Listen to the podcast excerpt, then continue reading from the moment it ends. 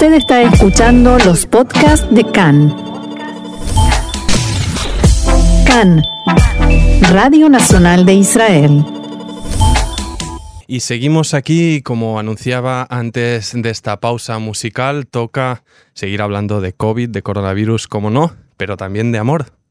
de tiempos difíciles y vamos a hablar de la iniciativa Love is Not Tourism, una iniciativa que nació para luchar, para intentar reunir a parejas, familias que se han visto pues eh, tristemente separadas en estos eh, tiempos difíciles. Pero para hablar de ello contamos hoy con Gemma González, que es periodista en Barcelona, España. Shalom Gemma, ¿cómo estás?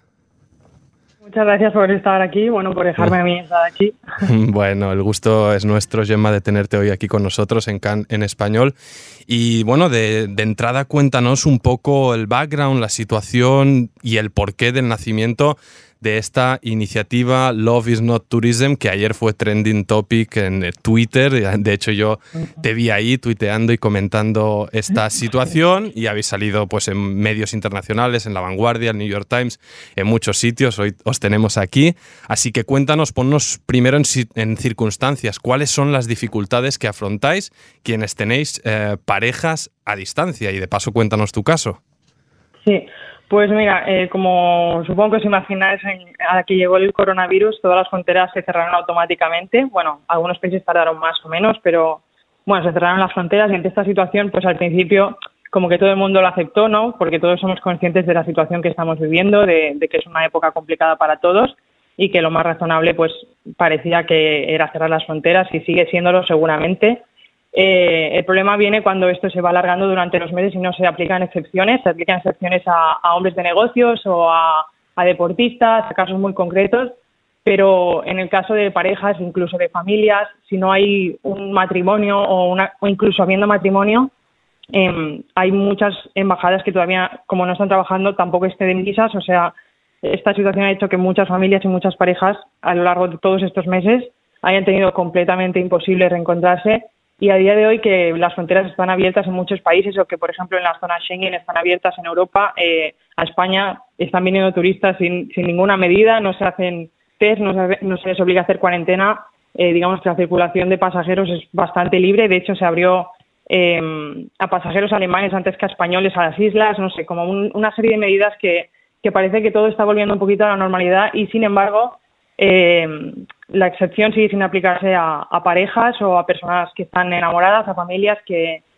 que son binacionales, es así como las llamamos. Y bueno, en mi caso yo también pues tengo una pareja en Israel, precisamente, por eso también eh, estoy aquí también en esta radio hoy. Y, y, bueno, lo que queríamos recalcar como, como movimiento sobre todo es eso, que el llamamiento nuestro no es alzar las fronteras,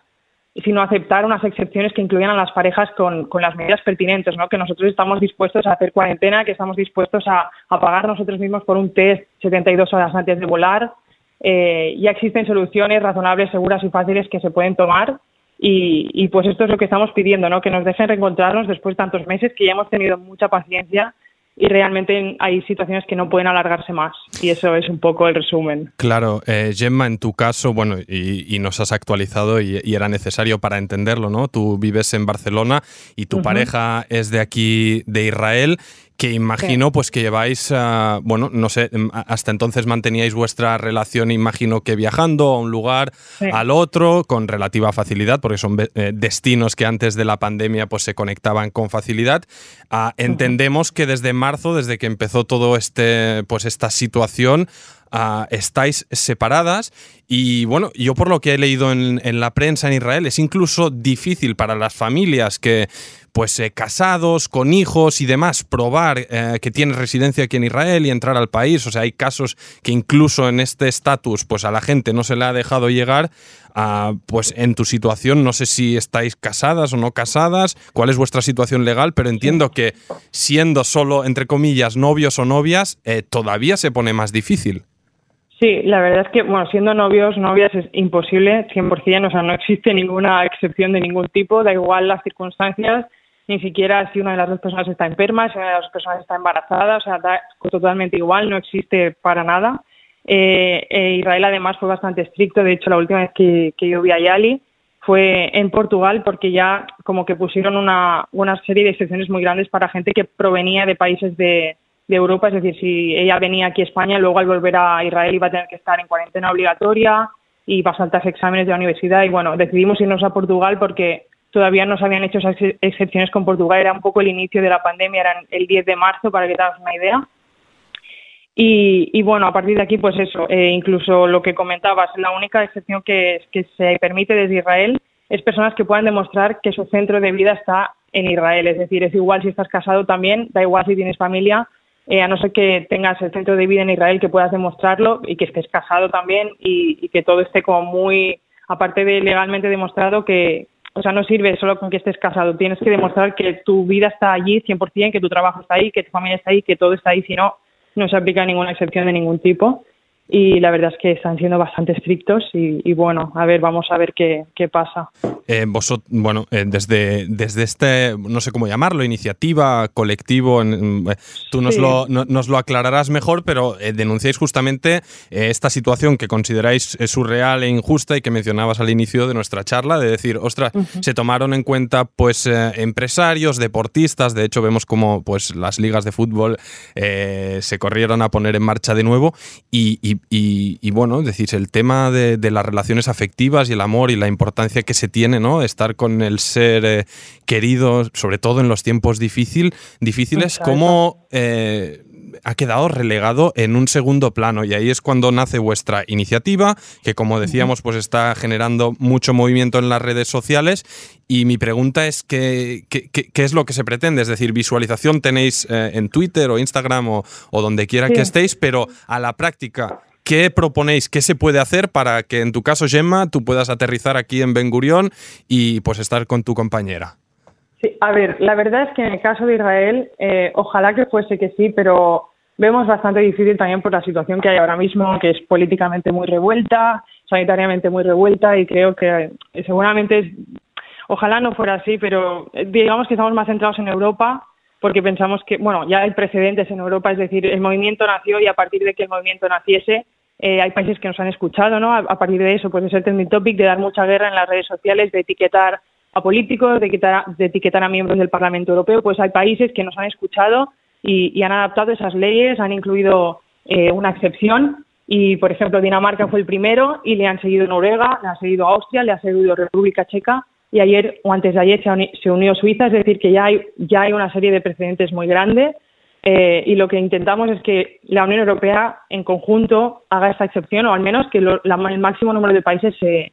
se sumen y evidentemente también es a, es a nivel global, o sea, hay parejas en todo el mundo. Eh, ahora que estoy gestionando yo la cuenta de Instagram, cada día llegan cientos de historias y es que es imposible que no, o sea, es imposible que no se te mueva algo porque hay historias muy duras de mujeres embarazadas solas, que están pasando el embarazo solas y que van a dar a parto solas, de mujeres que ya han dado a luz solas y que sus hijos no han conocido a sus padres ni, ni, tienen esperanza porque es eso, no tenemos una fecha de, de cuándo va a acabar esto, ¿no? Hay gente que, que, indica que va a estar cerrado hasta 2021 en algunos países y, es como, no sé, hay, historias muy duras, incluso gente que ha perdido a su pareja eh, y no ha podido despedirse de ella porque estaba luchando contra una enfermedad y no le ha sido posible reunirse con ella. O sea, hay, unas historias que, que, no son normales, ya atentan contra los derechos humanos, porque yo puedo entender que pueda separar una pareja durante un tiempo y tal, pero no, no puedo entender que no sean excepciones, ni siquiera en casos extremos ya delicados. yo creo que ya llega un punto que es que están atentando contra los derechos humanos y que es muy grave y, en este momento luchamos todas las personas que estamos involucradas en él estamos involucradas porque tenemos parejas en otros países y queremos reunirnos con ellas, pero ya llega un punto que estás luchando también por los derechos humanos de otras personas, ¿no? De decir, ostras, hay casos muy graves que tienen que tenerse en cuenta y, que no puede ser que no puede ser que, no nos escuchen o que simplemente se ocupen de otras cosas y sobre todo eso que para mí es impensable que hayan permitido abrirse al turismo sin ningún tipo de medida y que nosotros que estamos dispuestos a, reservar todas las medidas de sanidad, que somos conscientes de la situación en la que estamos y precisamente por eso, pues es una situación delicada que todos estamos sufriendo, queremos unirnos con nuestras parejas y no podemos entender que tomando todas las, mm, todas las opciones necesarias eh, como medidas de, seguridad y salud eh, no nos dejen hacerlo. Y eso también nos llega a, recurrir a, alternativas que no van a ser tan seguras, porque ahora lo que están haciendo muchas parejas es reencontrarse en terceros países. Seguramente es lo que tendremos que acabar haciendo muchos también, porque un año sin ver a tu pareja se hace súper difícil y si tienes la opción de irte a Londres y poderlos, poderlos encontrar allí, pues es lo que acabas haciendo, pero ni soluciona el problema ni, ni, ni es una mejora para nadie porque al final estás exponiendo a dos personas y sin ningún tipo de medidas sanitarias, así que no sé la viabilidad. Es muy eh, duro escuchar, eh, Gemma, lo que nos cuentas y, tantas historias que os están llegando, incluida la tuya, haya más gravedad, hay enfermedad, hayan hijos o no de por medio, pero es difícil y un poco para concluir eh, nuestra charla y no sé si a modo de, querer añadir algo de optimismo, si es que, es, si es que se puede, pero ¿cómo os lo montáis o cómo os lo habéis montado en este tiempo? Eh, tal vez utiliza tu propio caso para, pues, para mantener la llama ¿no? Y, estar cerca a pesar de los miles de kilómetros de distancia, mantener la esperanza y mantener pues eh, ese deseo ¿no? de que pronto podáis eh, volver a veros. Sí, yo tengo que decir que sobre todo soy una persona super, soy una persona súper optimista y durante todo este tiempo la verdad es que si de algo te das cuenta es de cuánto sientes por alguien y, cuánto estás dispuesto, dispuesto a pasar, ¿no? La distancia también lo pone todo un poco en este nivel que lo hace todo un poco más intenso y, y bueno, la verdad es que a, nivel de comunicación tienes que aprender a comunicarte mucho mejor con tu pareja. Hemos recurrido, como todo el mundo, a Skype, a FaceTime, a, a WhatsApp, incluso nos hemos enviado cartas, un poco todo lo que hemos podido. Y, y, la verdad que a nivel de comunicación, pues mejor que nunca, hemos tenido que confiar más que nunca una en la otra y nos hemos entendido mejor que nunca. Y, y bueno, simplemente con muchas ganas de vernos como todo el mundo y que sabemos que, que no pueden seguir ignorándonos por mucho tiempo. Yo creo que la Unión Europea va, va, va a hacer algo pronto, solo esperemos que sea antes que tarde y, ya está. Pues eh, como decimos en Israel, Beibrit, Beatzlaha, que tengáis suerte, que el Calvario termine pronto, que os podáis reunir, Gemma, tú con tu pareja y las cientos o miles de otras parejas que se están uniendo a esta campaña Love, is not tourism, que seguiremos atentamente y esperemos que la próxima vez que hablemos de ella sea en términos mejores. Mientras tanto, un fuerte abrazo y shalom, Gemma. Muchas gracias, adiós.